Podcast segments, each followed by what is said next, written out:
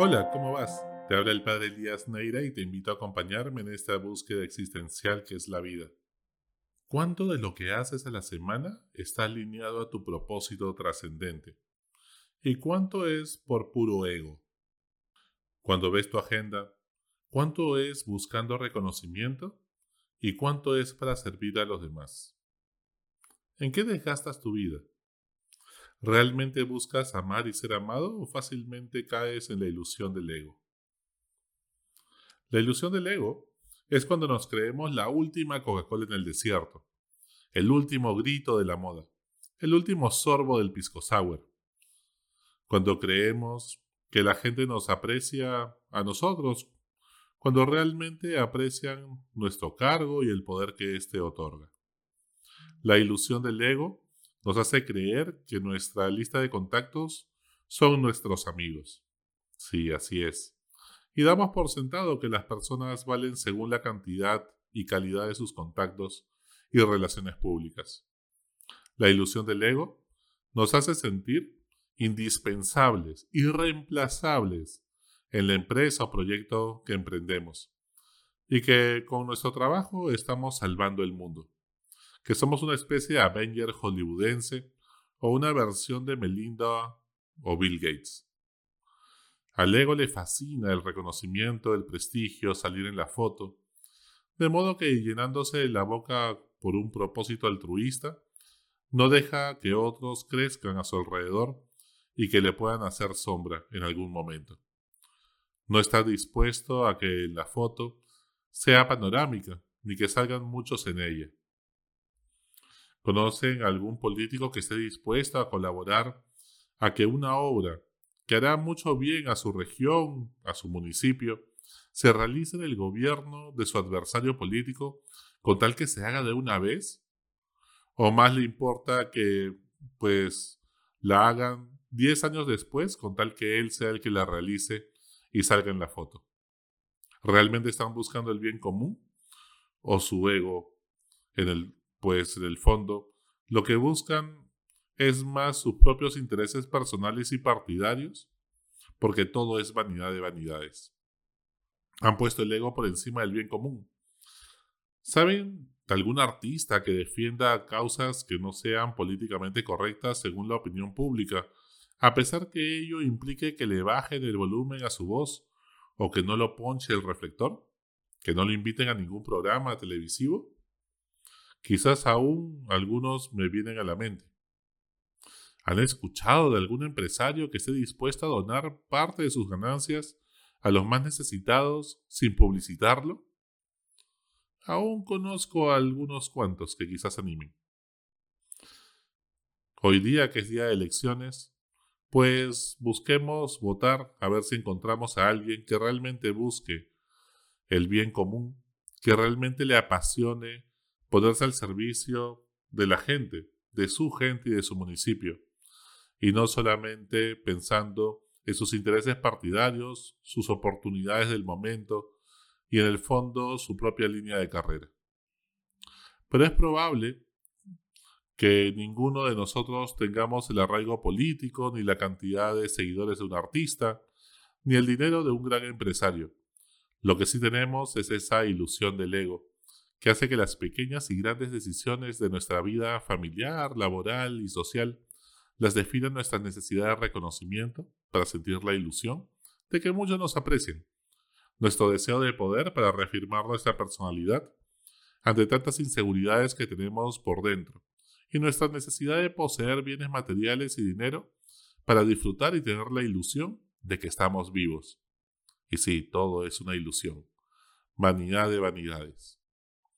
La ilusión del ego busca poder para reafirmar su identidad ante las inseguridades internas que una baja autoestima adolece.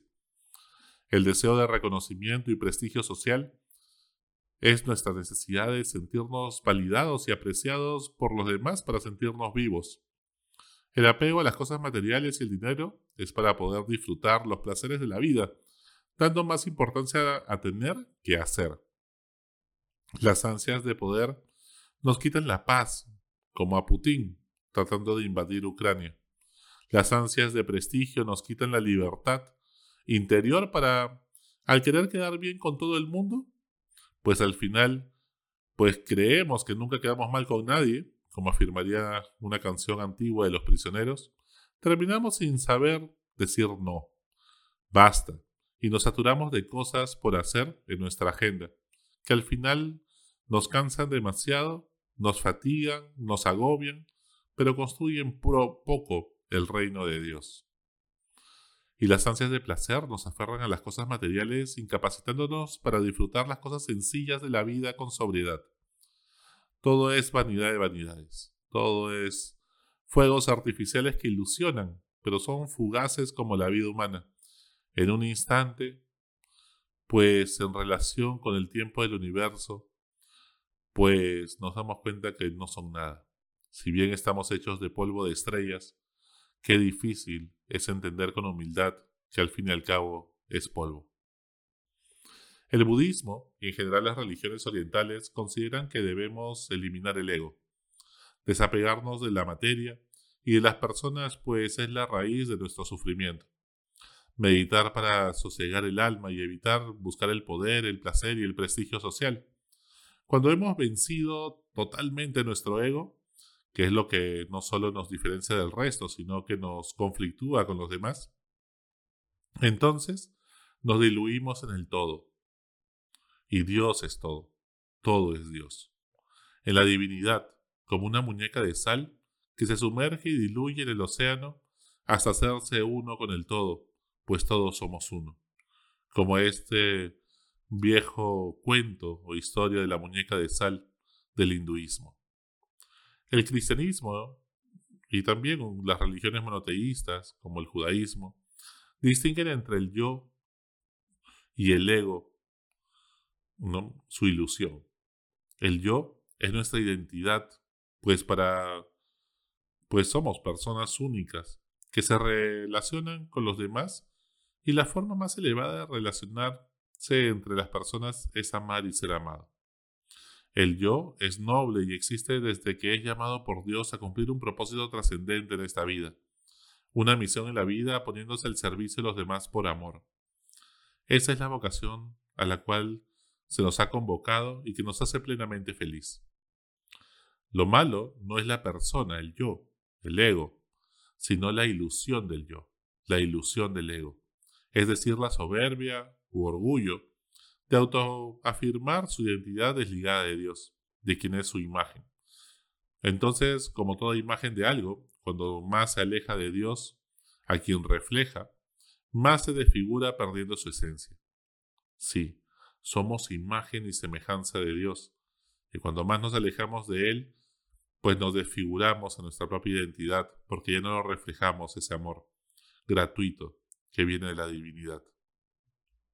Aunque jamás llega a ser absolutamente oscuridad, por más que a veces las tinieblas nos abruman, el yo necesita purificarse, negando su ilusión del ego, evitando el orgullo y la soberbia, y yendo por el camino de la humildad, pero no se diluye la identidad propia del todo.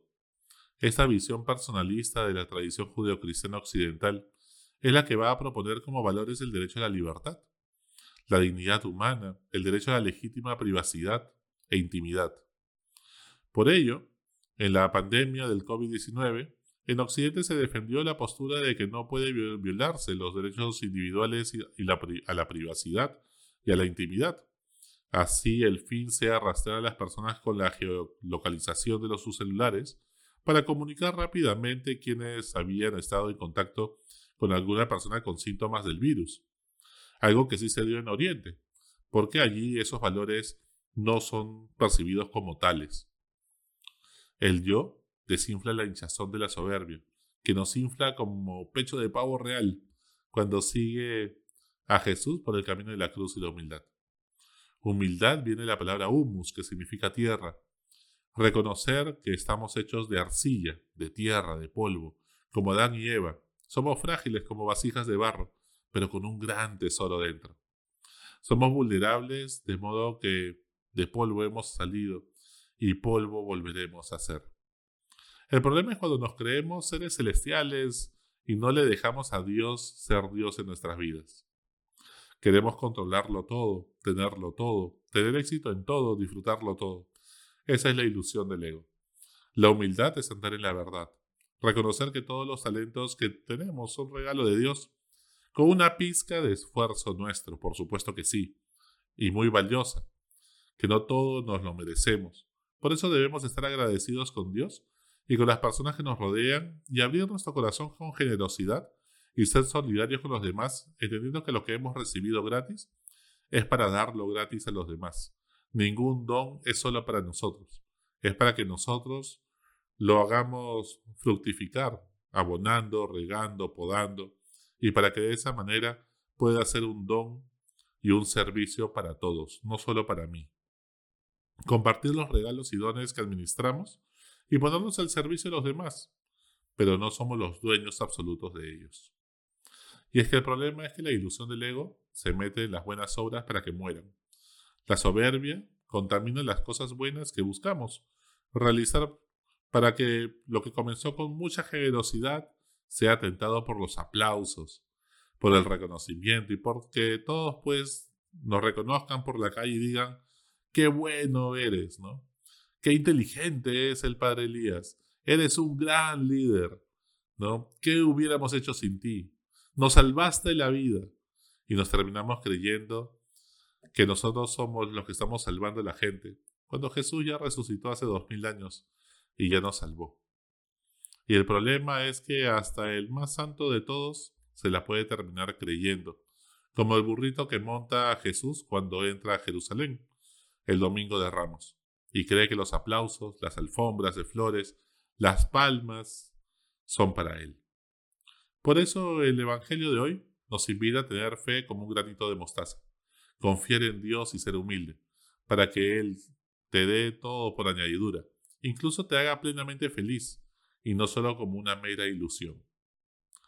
Tu agenda de esta semana gira en torno a actividades y eventos alineados a tu propósito trascendente, a tu servicio a los demás, o están para inflar tu ego. No dejes que la soberbia se meta en las buenas obras que realizas para que den fruto de amor en abundancia. Hasta la próxima. Sigue buscando que Él te encontrará.